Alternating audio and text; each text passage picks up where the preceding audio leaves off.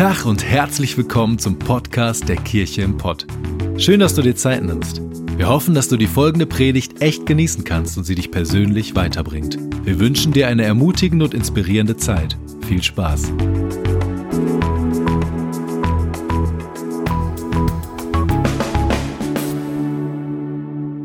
Wir sind gerade mitten in der Beziehungsserie Risky Loving und haben uns zum Ziel gesetzt, dass wir in diesen Wochen über Beziehungen sprechen und über gesunde Beziehungen sprechen. Darüber sprechen, was Gott sich gedacht hat mit unseren Beziehungen, die wir haben. Wir haben letzte Woche darüber gesprochen, dass ähm, viele Ehen gar nicht halten. Alle drei Jahre oder die meisten Ehen scheitern schon nach drei Jahren. Und wir hatten so dieses Bild gebraucht. Stell dir vor, du steigst in ein Flugzeug und vorher sagt die Airline dir, jedes dritte Flugzeug stürzt ab bei uns, bei dieser Airline. Du würdest nicht einsteigen. Aber viele wissen, dass Ehen auch kritisch sein können oder nicht immer so easy sein können, aber sie steigen trotzdem ein und dann gelingt es nicht so gut. Ähm, und deswegen ist es uns wichtig, dass wir über diese Themen sprechen und dass wir ähm, wirklich drüber reden, weil unsere, unser Glaube ist, nicht nur Sarah und mein Glaube, sondern von uns als Kirche, dass wir dran glauben, dass Ehe etwas Gesundes sein kann, dass Ehe etwas Heiliges sein kann und Ehe etwas sein kann, was gut ist und was schön ist und was segensreich ist und was, was ähm, Leben hervorbringt. Und deswegen ist es uns extrem wichtig. Und ähm, ich möchte jetzt zum Start beten. Danke, Jesus, dass wir zusammen sind. Ich danke dir dafür, dass du uns liebst. Und ich danke dir dafür, dass du an Beziehungen glaubst. Ich danke dir dafür, dass wir Beziehungen leben dürfen und Ehe leben dürfen. Ich möchte dich bitten für diesen Morgen, dass unsere Ehen, nicht nur unsere Ehen, sondern unsere Freundschaften, unsere Verbindungen zu Arbeitskollegen, zu Nachbarn, zu Eltern, zu Kindern geheilt werden. Ich möchte dich bitten, dass du deinen Finger reinlegst und uns hilfst zu verstehen, wie wir unsere Beziehungen besser leben können. Amen. Amen. Wir reden heute unter dem Label Risky Loving über faires Streiten. Faires Streiten, genau. Ähm, wir reden über faires Streiten und darüber, dass Streiten etwas sein kann, was Gutes. Wisst ihr, wir können nicht darüber reden und sagen, ja, Streiten ist schlecht. Nein, Streiten kann gut sein. Es ist nur die Frage, wie streite ich und wie gehe ich damit um. Ich will euch ein paar Gedanken mit hineinnehmen. Es könnte verschiedene Streitgründe geben in deinem Leben. Und es gibt so Prozentzahlen, wie viel Prozent bei welcher Sache sich streiten in ihren Ehen. Und vielleicht findest du dich wieder. Fünf Prozent von Ehen und Beziehungen streiten sich wegen Kleidungsfragen. Ich frage mich, um was es da geht, aber wenn du das bist, herzlichen Glückwunsch, du gehörst nur zu den 5 Prozent. Ja. Wahrscheinlich. Micha und Markus streiten sich darüber. Man, unsere beiden Campusleiter von Bochum streiten sich über ihre Klamotten. 10 Prozent über Einkäufe. So, warum hast du fünf Nutella-Gläser gekauft? Es könnte Krieg kommen, dann brauche ich Nutella.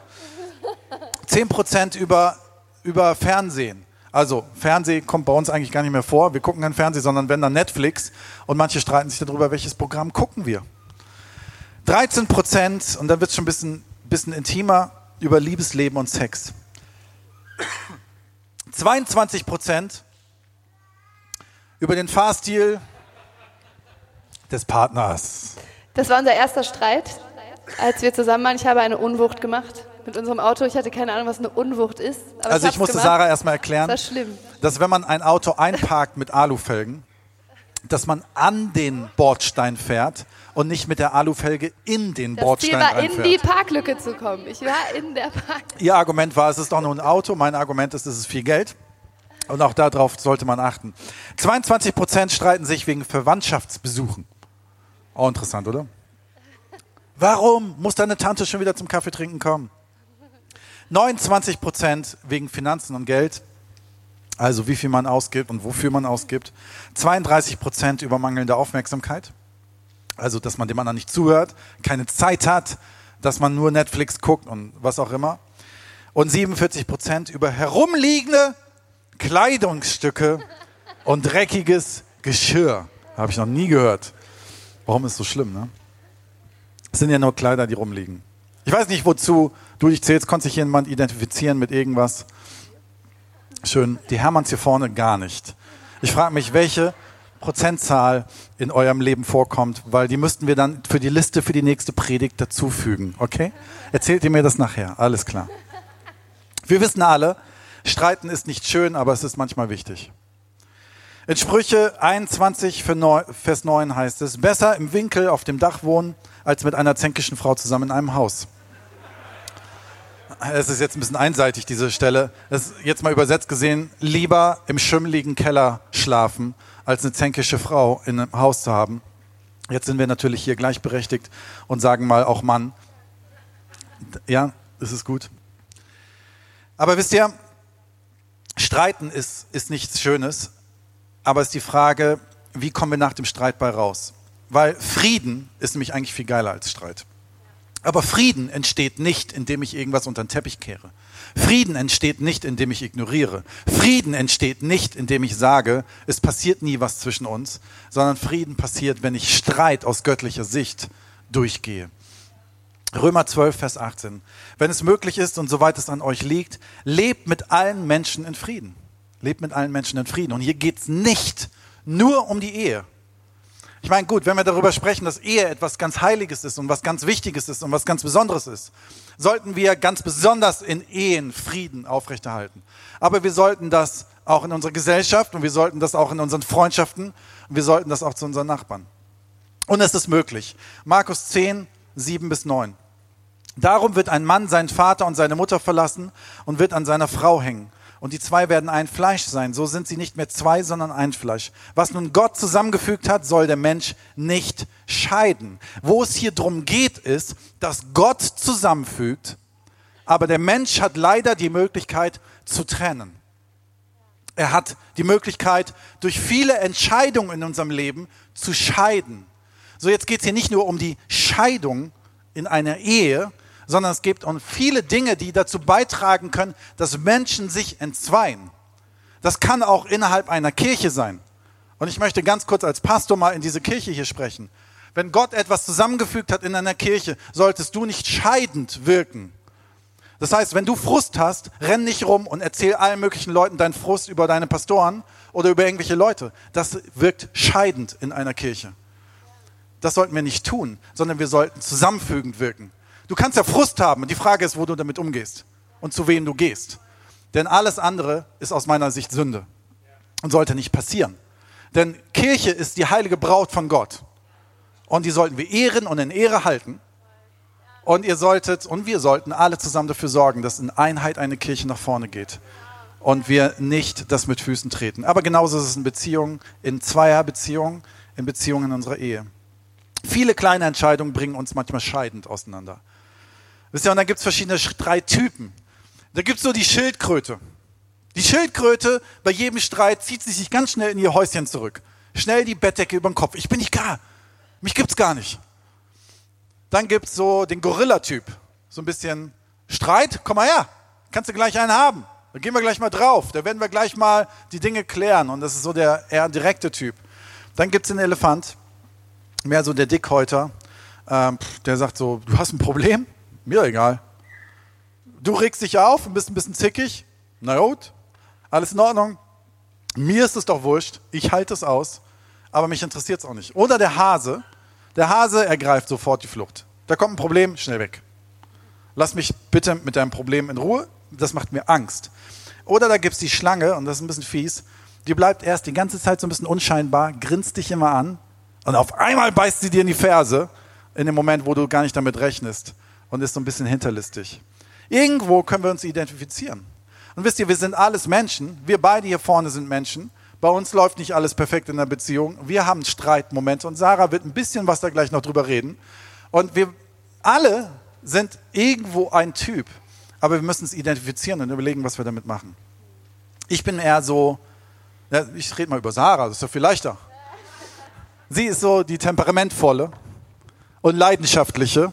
Und wir vermuten, dass irgendwas Italienisches, also nichts gegen Italiener, ich finde Italiener total super, aber halt etwas temperament, temperamentvoller. Ich bin der Gorilla. Genau. Ich mag manchmal streiten, weil dann ist raus und dann hat man das geklärt und danach ist wieder gut. Aber Ja. der Renke mag es nicht so. Der Renke ist so ein Ostfriese, ein Hamburger. Der mag lieber Harmonie und alles muss schön sein. Im ersten Gottesdienst er hat sie sich gesagt, ich zurück. wäre Ostdeutscher. Weiß nicht, wo das herkam. Und Ostfriesen und Hamburger sind auch nicht das Gleiche. Sollen wir uns mal streiten? So, so aus dem Norden irgendwie. Norddeutscher wollte ich wahrscheinlich Genau. sagen. Ich bin eher reservierter und ein bisschen zurückhaltender, was das angeht. Ähm, wisst ihr, streiten kann mich bitter oder besser machen. Und wir schleifen uns als, gegen, als Partner gegenseitig und wir schleifen uns in Beziehungen. Und ich möchte gerne dir ein Bild geben, was uns helfen kann, dass wir mutiger sind, Dinge anzusprechen. Es gibt den Unterschied zwischen Büffel und Kühen. Gut, das wissen wir alle, dass es da einen Unterschied gibt. Aber wir vergleichen das mal mit Beziehungsmenschen, mit uns. Es gibt da die Kühe, sorry, ich will dich nicht persönlich jetzt als Kuh bezeichnen, aber jetzt vom Typ her wie eine Kuh. Eine Kuh, wenn ein Sturm aufkommt, merkt die Kuh das, dreht sich um und will abhauen. Das Problem ist nur, die Kuh ist nicht schnell. Und der Sturm holt irgendwann die Kuh ein. Das heißt, die Kuh ist auf der Flucht, hat Angst, ist am Rennen und rennt dann eigentlich sehr lange mit dem Sturm zusammen. So, das heißt, wegrennen ist eigentlich keine gute Idee. Dann gibt es den Büffeltypen. Der Büffeltyp, wenn er einen Sturm sieht, denkt er, okay, da ist der Sturm und rennt auf den Sturm zu. Was der Vorteil beim Büffel ist, er ist ganz schnell durch den Sturm durch, weil er entgegengesetzt rennt und hat viel weniger mit dem Konflikt zu tun. So, Menschen, die anfangen, vor Konflikten wegzurennen, haben leider viel länger was mit Konflikten zu tun, weil sie es nämlich irgendwann einholen wird. Ich finde es so schön, hier sind so Paare, die sich gerade zwicken und annicken und, und so machen und siehst du, das bist du. Ich glaube, uns alle geht es was an und übrigens, wir alle können davon lernen, auch wenn du keinen Ehepartner hast. Ich möchte, wir wollen, wollen ein paar Punkte mit euch durchgehen. Mein erster Punkt ist, kämpfe dafür, dass beide gewinnen. Wenn ihr streitet, kämpfe dafür, dass beide gewinnen. Matthäus 18, Vers 15. Wenn dein Bruder oder auch Schwester sündigt, dann geh zu ihm und stell ihn unter vier Augen zur Rede. Hört er auf dich, so hast du deinen Bruder zurückgewonnen. Was hier drin steht, ist, kläre den Konflikt im Einzelgespräch und nicht im Runde deiner Family Group oder auf einer Party oder wo auch immer. Kläre ihn im Einzelgespräch und versuch deinen Bruder zu gewinnen. Das Ziel ist, dass wir uns gemeinsam gewinnen. Wisst ihr, es gibt kein, was in Beziehungen im Streit gibt es nicht einen Gewinner und einen Verlierer.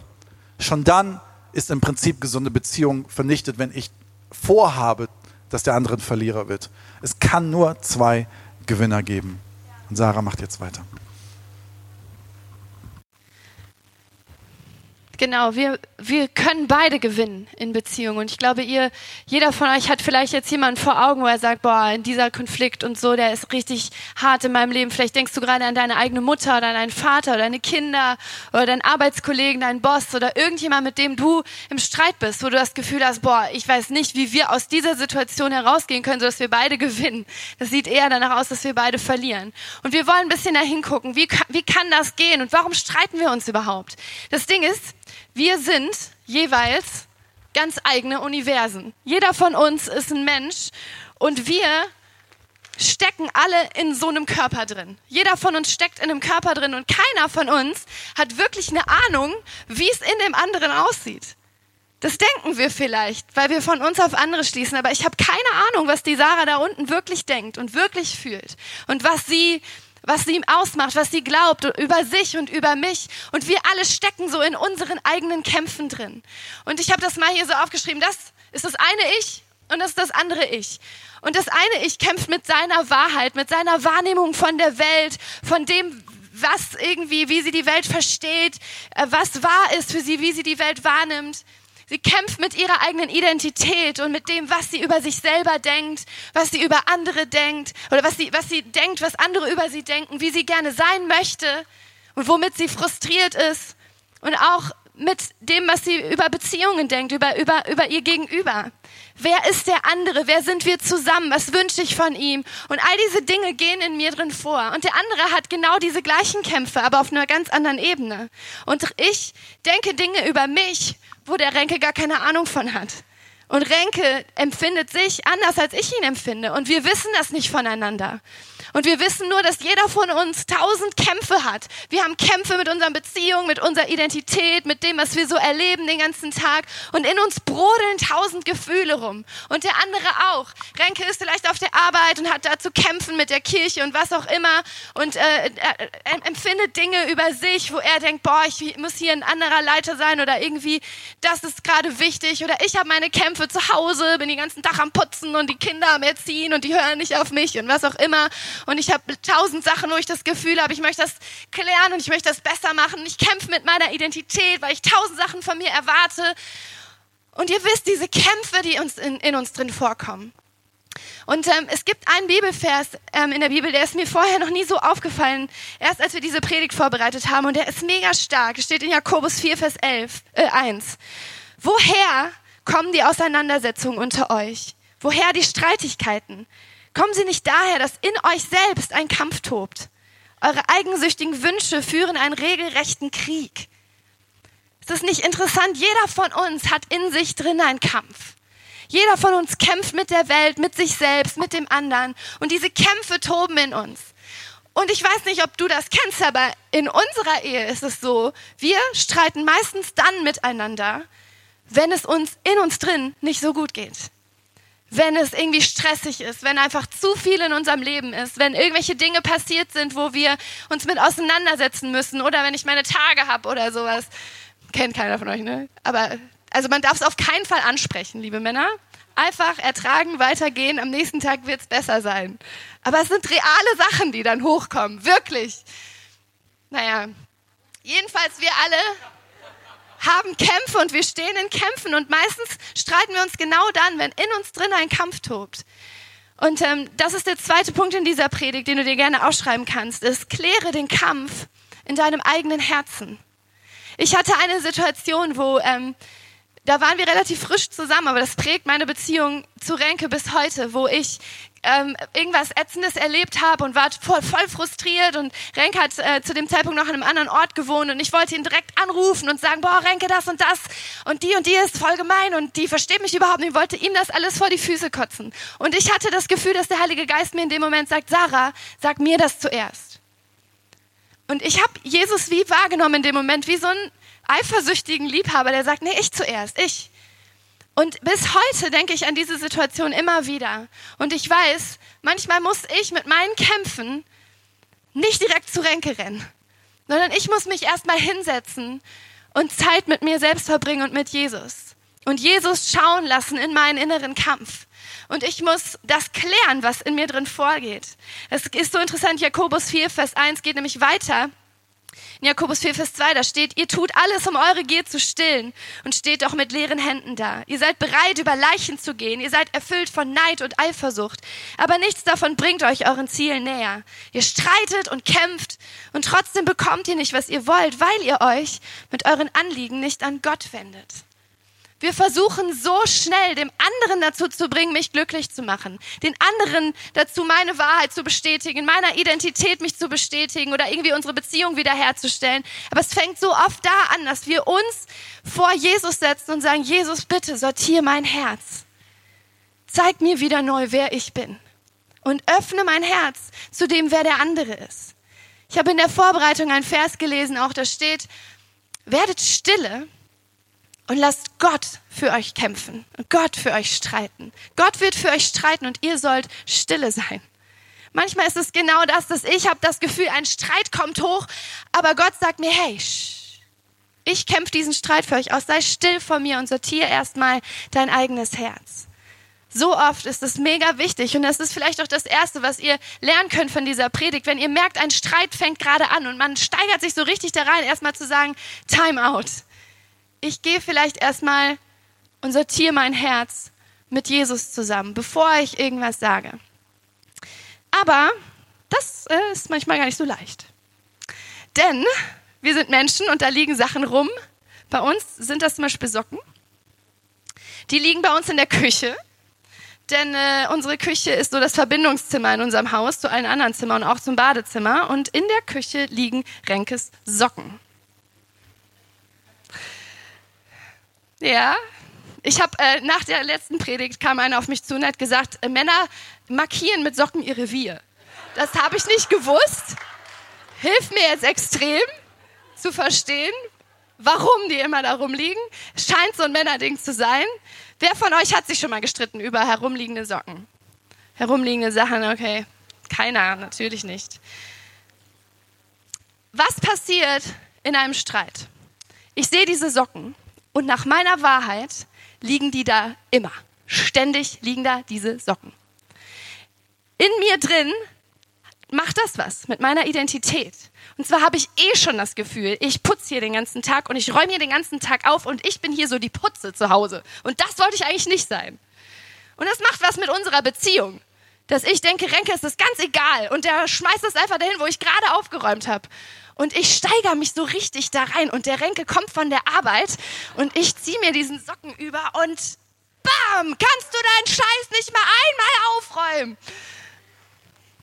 Das würde ich natürlich niemals sagen. Das ist jetzt ein bisschen übertrieben für die Predigt. Renke hat folgende Wahrheit. Da steht eine Furie vor mir. Er in seiner Identität hat gerade das erlebt, was er den ganzen Tag gemacht hat. Er hat gekämpft für die Familie und für die Kirche und kommt nach Hause nach einem langen Tag und wünscht sich eigentlich, dass ich einfach ihn begrüße und sage, hey, ich habe für uns gekocht und alles schön sauber gemacht. Und ich stehe da vor ihm und schrei ihn an und das macht was mit ihm. Und er denkt, was für eine Furie und, und schießt zurück. Warum bist du immer so motzig zu mir? Du schreist mich immer an und ich, aber du lässt alles rumliegen. Und so weiter. Ne? Ihr könnt euch das vorstellen. Was passiert, wenn wir streiten? Ihr kennt solche Sachen. Wir reagieren einfach nur mitten aus unserem Bauch heraus, aus all den ungeklärten Gefühlen und wir schießen dem anderen mitten in sein Herz. Und wisst ihr, da wird's verletzend wenn wir auf einmal Dinge sagen über die Identität des anderen. Du bist so und du räumst nie auf und du kümmerst dich überhaupt nicht und wir schießen mitten ins Herz.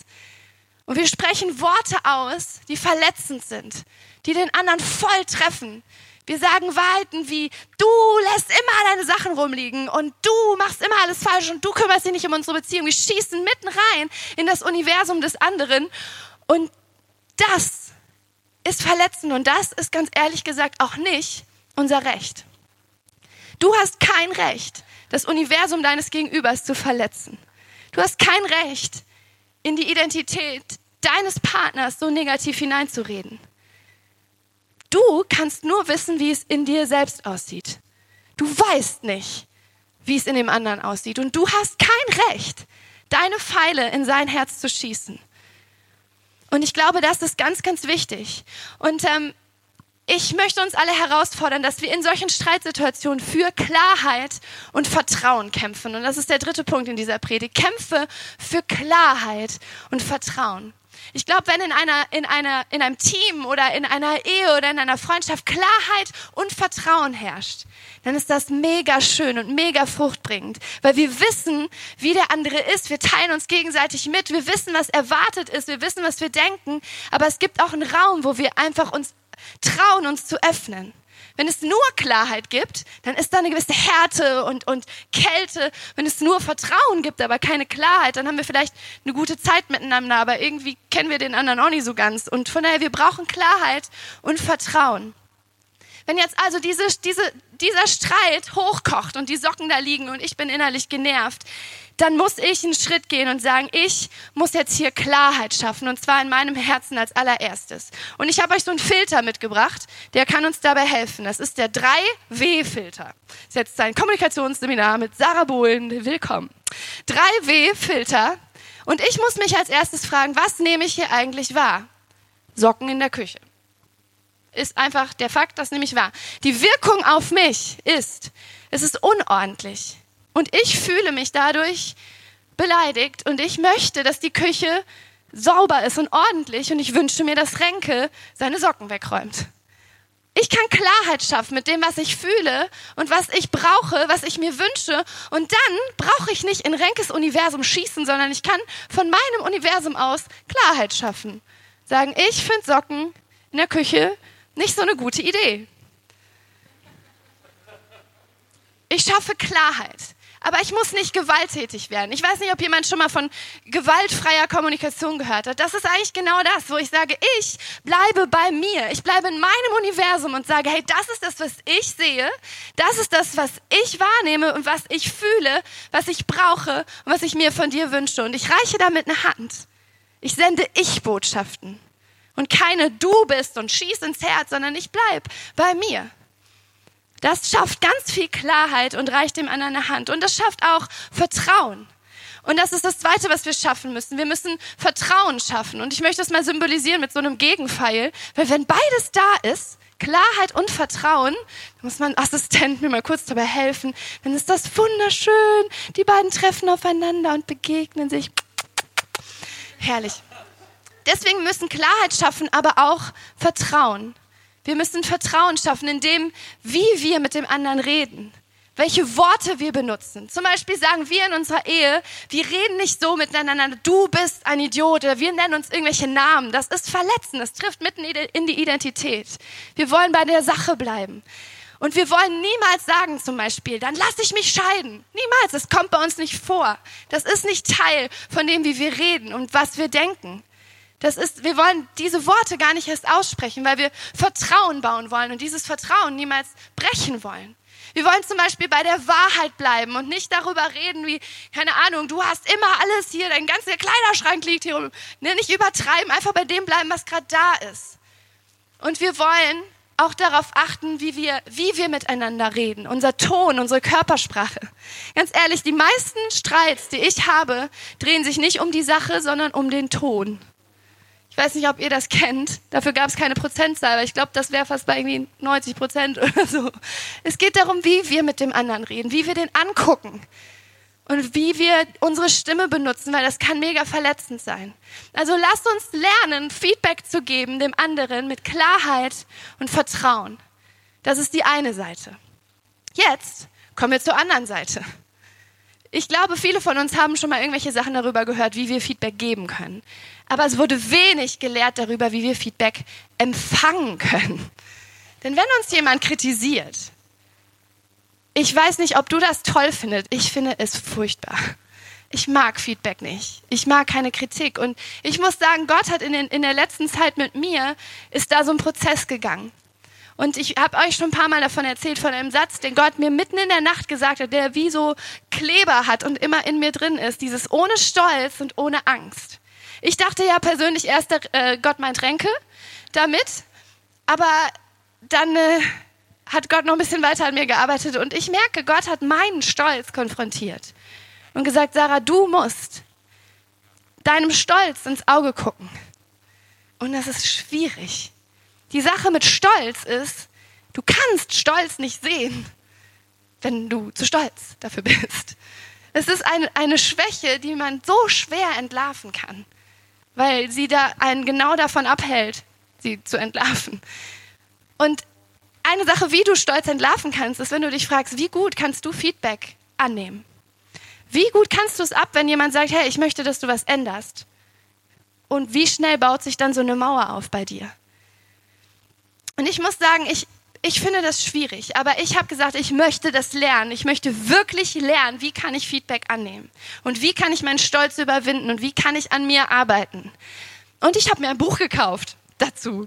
Das Buch heißt Thanks for the Feedback, danke für das Feedback. Der Untertitel ist auch, wenn es ohne Basis ist, unfair, schlecht vermittelt und du einfach keinen Bock drauf hast. Danke für das Feedback. Wie können wir Feedback annehmen?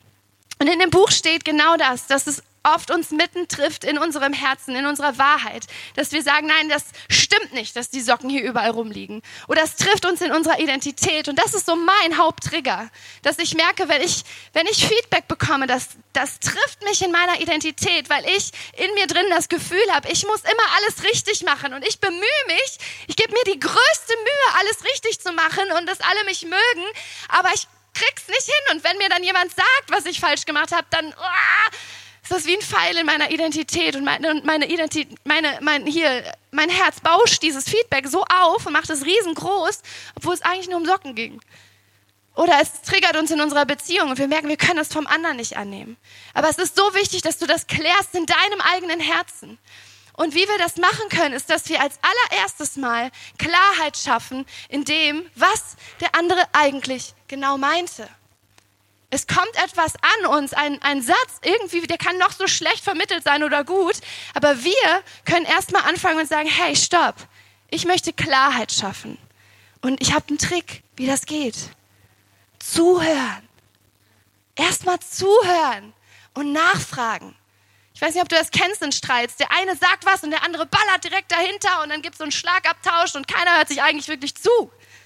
Lass mal zuhören und frag den anderen nach seinen drei Ws. Selbst wenn er die dir nicht gesagt hat und wenn er einfach nur dahin geballert hat, kannst du deinen Scheiß nicht mehr aufräumen. Du kannst danach fragen, so, was meinst du denn jetzt gerade mit meinem Scheiß? Ja, deine Socken liegen hier überall rum. Okay, warum macht dich das so sauer? Du kannst nach seinen Gefühlen fragen, nach seinen Bedürfnissen. Und er sagt, okay, du willst also, dass ich meine Socken woanders hinlege. Dann hast du das geklärt von deiner Seite aus. Und du hast nicht direkt zurückgepfiffen, sondern du hast Klarheit geschaffen. Okay, lass uns zuhören. Lass uns lernen, einander zuzuhören. Und ich glaube, das ist einfach mega, mega wichtig. Und dann kannst du anfangen, deine eigenen drei Ws zu aktivieren und zu sagen, hey, aber wenn du so laut mit mir redest, dann verletzt mich das und ich fühle mich bedroht von dir und ich möchte eigentlich nicht, dass du mit mir so redest. Und ihr könnt anfangen, auf einmal offen miteinander zu kommunizieren. Und dann ist es einfach voll wichtig, dem anderen Vertrauen entgegenzubringen und zu sagen, hey, es könnte ja sein, dass an seinem Feedback, an dem, was er mir sagt, vielleicht was Wahres dran ist und dass der, eine, dass er, der mich nicht verletzen will, sondern dass er mich weiterbringen will.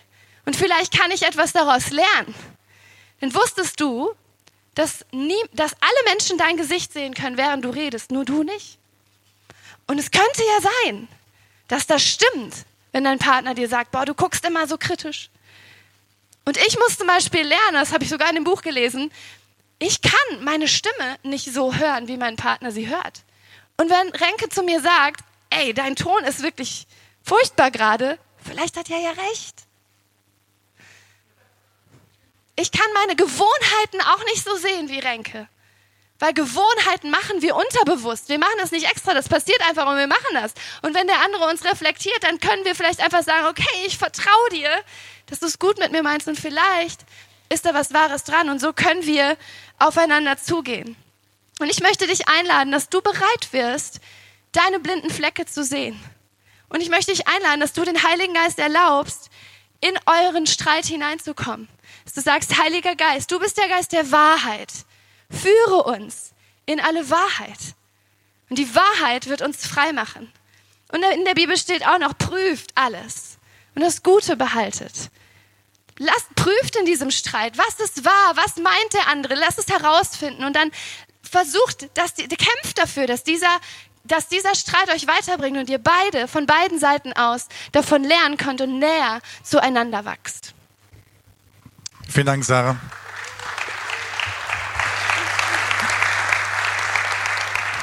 Beziehungen sind komplex. Und ich finde es Wahnsinn, wie du ne, was sehr Komplexes in so kurzer Zeit darstellst. Und ich glaube, dass es ein Schlüssel sein kann, dass wir lernen zu verstehen, wie Gott uns geschaffen hat.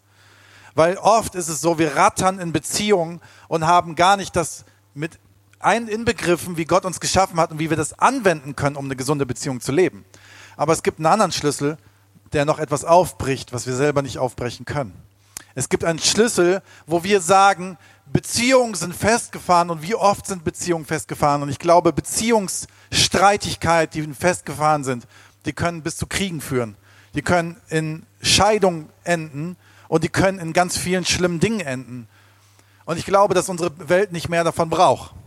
Ich glaube, dass unsere Welt mehr wieder Zusammenfügung braucht. Und deswegen gibt es ein Wort. Und das hören wir nicht so gerne. Das nennt sich Entschuldigung. Ja, da müssen wir nämlich unseren Stolz zur Seite legen. Entschuldigung, dass ich was falsch gemacht habe. Das ist das eine Wort. Und das andere Wort, was wir aus, dem, aus der Bibel viel mehr kennen, nennt sich Vergebung. Und wisst ihr was? Da, wo ich meine Mauern runtersetze und bereit bin, den anderen wieder in die Augen zu schauen und meine Fehler zuzulassen und zuzugeben, Vergebung zu erleben, und Entschuldigung zu bitten, da entsteht Frieden. Denn Streitigkeiten sind nicht unbedingt schlecht. Die Frage ist, wie streite ich? Wir haben gerade eine Menge darüber gehört, aber die Bibel gibt uns den Schlüssel als Grundlage. Denn aus meiner Kraft kann ich es nicht, aber aus Gottes Kraft kann ich es. Kolosser 3, Vers 13. Geht nachsichtig miteinander um und vergebt einander, wenn einer dem anderen etwas vorzuwerfen hat. Genauso wie der Herr euch vergeben hat, sollt auch ihr einander vergeben. Und ich möchte dir gerne einen kurzen Tipp dazu geben und gleich werden wir zusammen Abendmahl feiern und Zeit dafür haben, dass wir Gott in unsere komplexen Beziehungssituationen reinlassen und zulassen, dass er unser Herz weich macht und wir Stolz abbauen und vergeben können. Aber ich möchte dir kurz einen Tipp geben. Wenn du sauer bist auf deinen auf deinen Nachbarn, auf deinen Ehepartner und sonst was, wo gehst du zuerst hin? Geh zuerst zu Gott. Gott hält das aus. Wenn ich merke, mein Tag war sehr komplex und fahre von unserem Loft, was unser Office ist, zurück nach Hause und merke, in mir drin brodelt so viel, dann nehme ich gerne einen Umweg über die Chemnade oder eine Ruhe und gehe eine Runde spazieren und baue ab, was in meinem Leben gerade komplex ist, damit meine Familie und meine Frau es nicht abkriegt. Ich fange an, erst zu Gott zu gehen und da meinen Mist zu lassen. Und wenn ich da gewesen bin und das da losgelassen habe, dann entschlackt sich schon einiges bei mir. Und dann komme ich vielleicht nach Hause und dann komme ich vielleicht zu meinem Ehepartner und bin mehr offen zu sagen, okay, ich war erst bei Gott und jetzt bin ich bei dir und jetzt lass uns reden. Such Ruhe, such Zeit, wo du dich sortieren kannst, bevor du einen Konflikt angehst.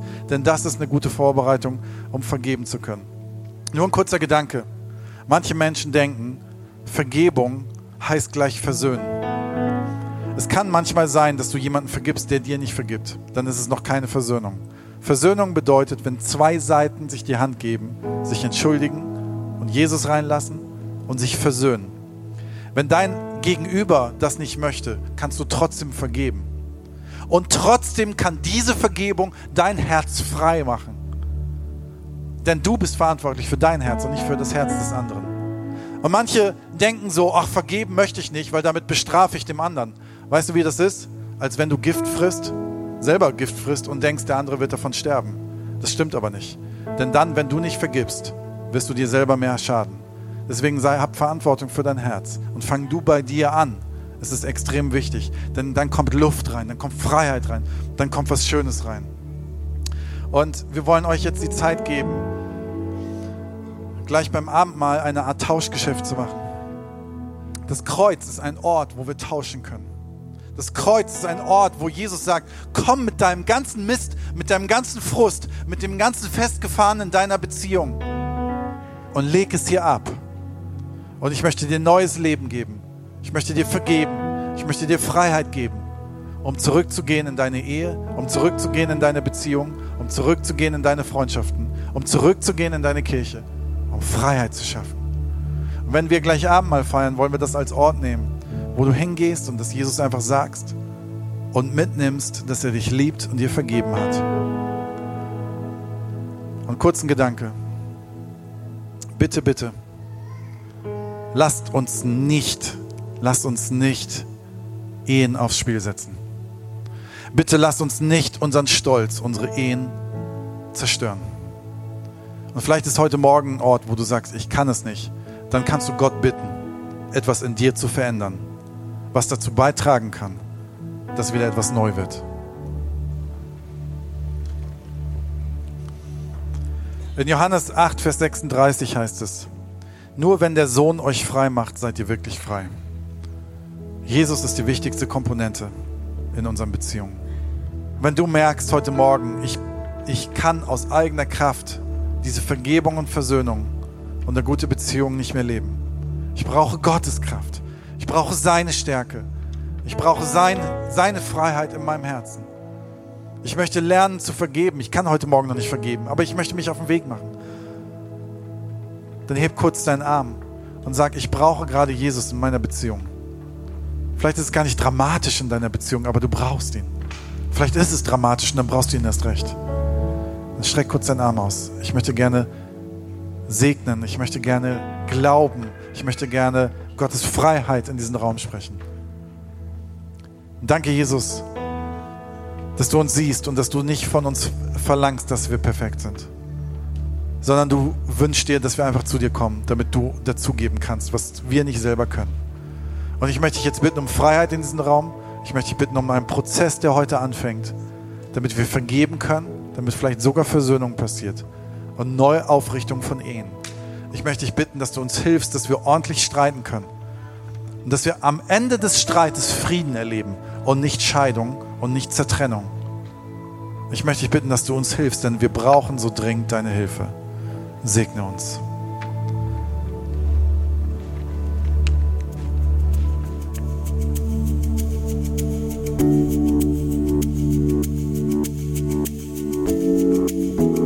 Hoffen, dass dir die Predigt weitergeholfen hat. Wenn du Fragen hast, schreib uns einfach an info@kircheimpod.de. Fühl dich auch herzlich eingeladen, uns persönlich kennenzulernen. In unseren Gottesdiensten jeden Sonntag 10 und 12 Uhr in der Gastronomie im Stadtpark in Bochum. Für alle weiteren Infos zum Leben unserer Kirche besuche unsere Website oder folge uns auf Instagram. Wir wünschen dir noch eine geniale Woche. Glück auf!